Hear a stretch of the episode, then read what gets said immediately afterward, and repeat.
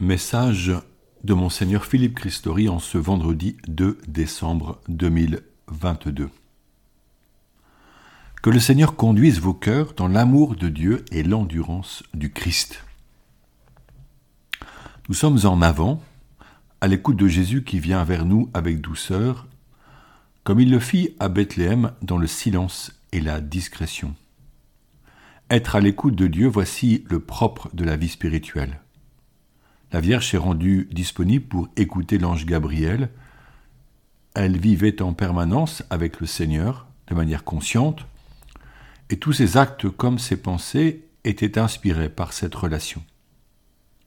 Son désir de Dieu était tel que faire sa volonté était son but et sa vie. Son écoute la mettait à la disposition de Dieu, Surprise par la salutation et la demande formulée par l'ange Gabriel, elle était cependant parfaitement offerte à cette sollicitation inattendue. Plus tard, Marie montre encore son écoute au temple lorsque Jésus lui dit Ne saviez-vous pas que je dois être dans la maison de mon Père? Ou encore à Cana Femme, que me veux-tu? Il en fut de même au Golgotha lorsque Jésus la déclara mère des disciples en disant Femme, voici ton fils. À chaque fois, Marie écoute et accueille, elle est soumise à la voix de Dieu, elle conserve ses paroles, elle se laisse interpeller et transformer. Marie est souple comme l'argile entre les mains du potier qu'est Dieu. En ces semaines de l'Avent, nous mettrons-nous à l'écoute de la parole, en acceptant de nous soumettre aux appels de l'Esprit. Serons-nous souples entre les doigts de Dieu pour qu'il façonne en chacun son œuvre? Cette question de l'écoute rappelle l'épisode du collecteur d'impôts nommé Zachée. Celui-ci est petit et veut voir Jésus. Il court et grimpe sur un sycomore pour l'apercevoir. Le Christ, arrivant au pied de l'arbre, lève les yeux et dit Zachée, descends vite, Aujourd'hui, il faut que j'aille demeurer dans ta maison. Sachez, sur son arbre était pour une fois au-dessus de la foule, il l'a dominé. dominé. Redescendre, c'était une nouvelle fois vivre l'humiliation de sa petite taille.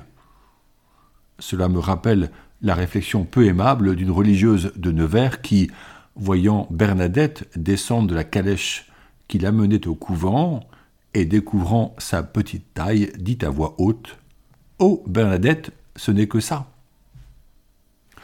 Or Jésus voit le cœur. Ne devons-nous pas regarder les autres en mesurant leur cœur et pas leur apparence? Lorsque Jésus demande à Zachée de descendre, celui-ci écoute, s'exécute, est touché par la parole de Jésus, et il oublie son humiliation et les commentaires acerbes de ses contemporains envers les publicains, collecteurs d'impôts pour les Romains. Il descend de ce poste privilégié où il est protégé par un statut social puissant. Il devient le frère de ses frères. Il reconnaît le tort qu'il leur a fait et il désire réparer en rendant l'argent volé. La joie de la rencontre de Jésus devient sa vraie richesse, le regard de Jésus le touche, car ce n'est ni la peur, ni le jugement qu'il rencontre, mais la tendresse et la miséricorde. Dimanche prochain, nous écouterons dans l'Évangile selon Saint Matthieu l'appel transmis par le prophète Jean, le Baptiste, celui qui baptise dans le Jourdain les hommes et les femmes juifs, qui viennent à lui attirés par ses paroles puissantes. Que leur dit-il? Convertissez-vous car le royaume des cieux est tout proche. Cette parole nous appelle à la conversion. Elle retentit régulièrement dans les évangiles. Ne l'avons-nous pas souvent et peut-être trop souvent entendu, au point de ne plus l'entendre? Ne nous voyons-nous pas comme des bonnes personnes, comme le pharisien de la synagogue qui dit à Dieu Je ne suis pas comme les autres hommes sur quel point, dans quel domaine nous convertir? Dans une culture où bien et mal se confondent et se mélangent, ne sommes-nous pas perdus? Qui parle encore des vertus et les enseigne aux enfants par des histoires édifiantes? Or, notre conversion presse. Dans la vie spirituelle, il ne peut être question de place pour la médiocrité et la tiédeur. Jésus lui-même nous demande d'être froid ou chaud, de répondre par oui ou non, car le reste, c'est-à-dire l'entre-deux, vient de Satan. Comment comprendre et comment entendre ces appels? C'est par la prière et la méditation de la parole de Dieu que nous verrons peu à peu le chemin étroit de la sainteté. Voulons-nous vivre cette merveilleuse aventure en commençant durant ce temps de l'Avent? Essayons. Cet avant nous relate l'itinérance de ce saint couple, Marie et Joseph. Dans l'attente de la naissance de Jésus, ils doivent se faire recenser à Bethléem, la ville du roi David. Leur vie est précaire, leur seule assurance est leur foi au Dieu de leur Père.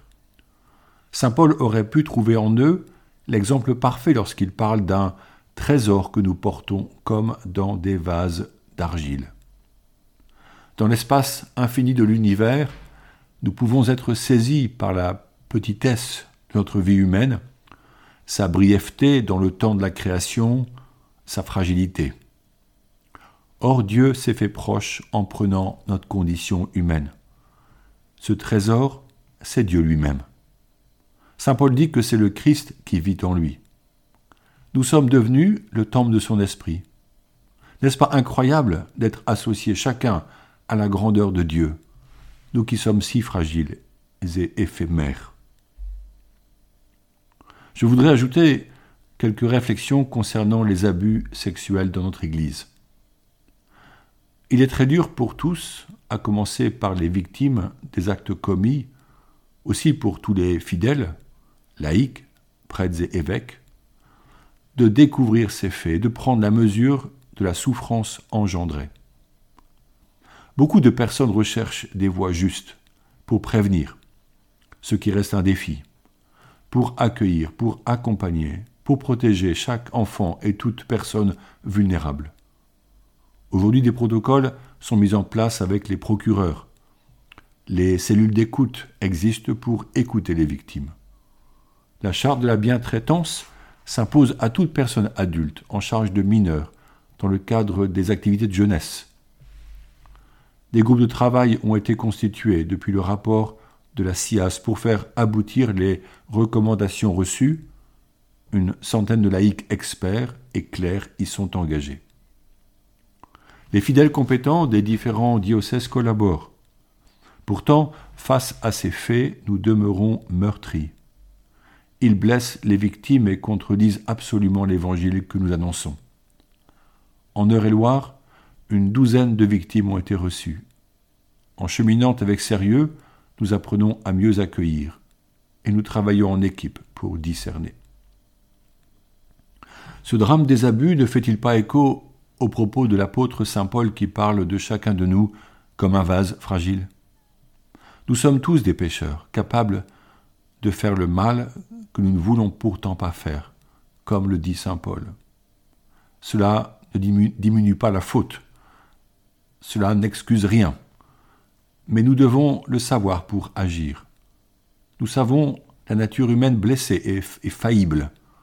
Nous affrontons un combat spirituel, celui du mal face au projet de salut de Dieu.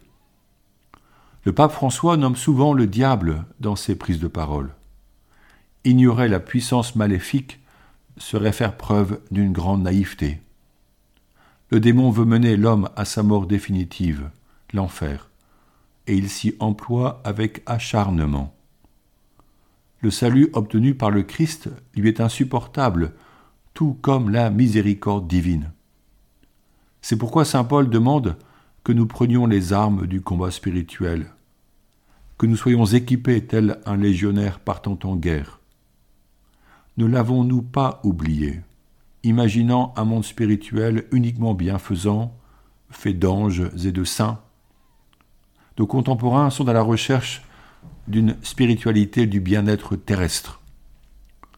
Or, c'est en lisant l'Écriture sainte que nous comprenons combien ce combat est acharné et que son champ de bataille est notre humanité. Le mal et les abus sont répandus dramatiquement dans de nombreuses familles où l'amour et la protection devraient être assurés à tout enfant. L'impudicité a perverti la société civile, mais aussi l'Église. Se purifiant de ces abus, sera-t-elle à nouveau crédible pour annoncer le salut et l'amour de Dieu? Oui, nous l'espérons, car tant de personnes recherchent celui qui peut leur apporter vie et bonheur éternel, et c'est le Christ.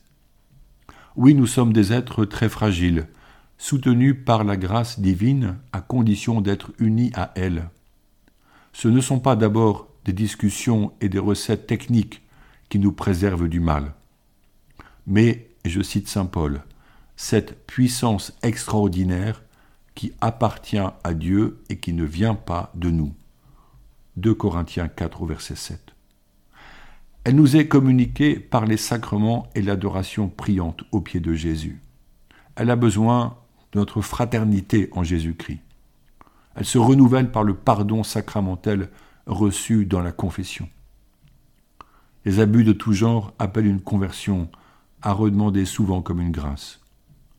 En ces jours d'avant qui nous offrent de regarder l'enfant Jésus embrassant la précarité humaine, nous demandons la sagesse afin de retrouver la sérénité et d'offrir un avenir à nos jeunes qui sont inquiets face aux questions d'avenir. Le temps de l'Avent nous donne l'occasion de prier plus intimement dans l'esprit de Bethléem. Prions pour ceux et celles qui souffrent des abus. Prions pour recevoir d'en haut le discernement. Prions pour que notre société trouve la voie de la lumière, l'enfant de la crèche, Jésus. Marie, douce lumière, porte du ciel, tombe de l'esprit, guide-nous vers Jésus et vers le Père, Mère des pauvres et des tout-petits. Béni sois-tu Marie, ton visage rayonne de l'esprit, sa lumière repose sur toi, tu restes ferme dans la foi. Béni sois-tu Marie, en ton sein tu portes Jésus, le Créateur de tout l'univers, le Dieu du ciel et de la terre. Marie, douce lumière, porte du ciel, tombe de l'Esprit, guide-nous vers Jésus et vers le Père, Mère des pauvres et des tout petits. Bonne journée.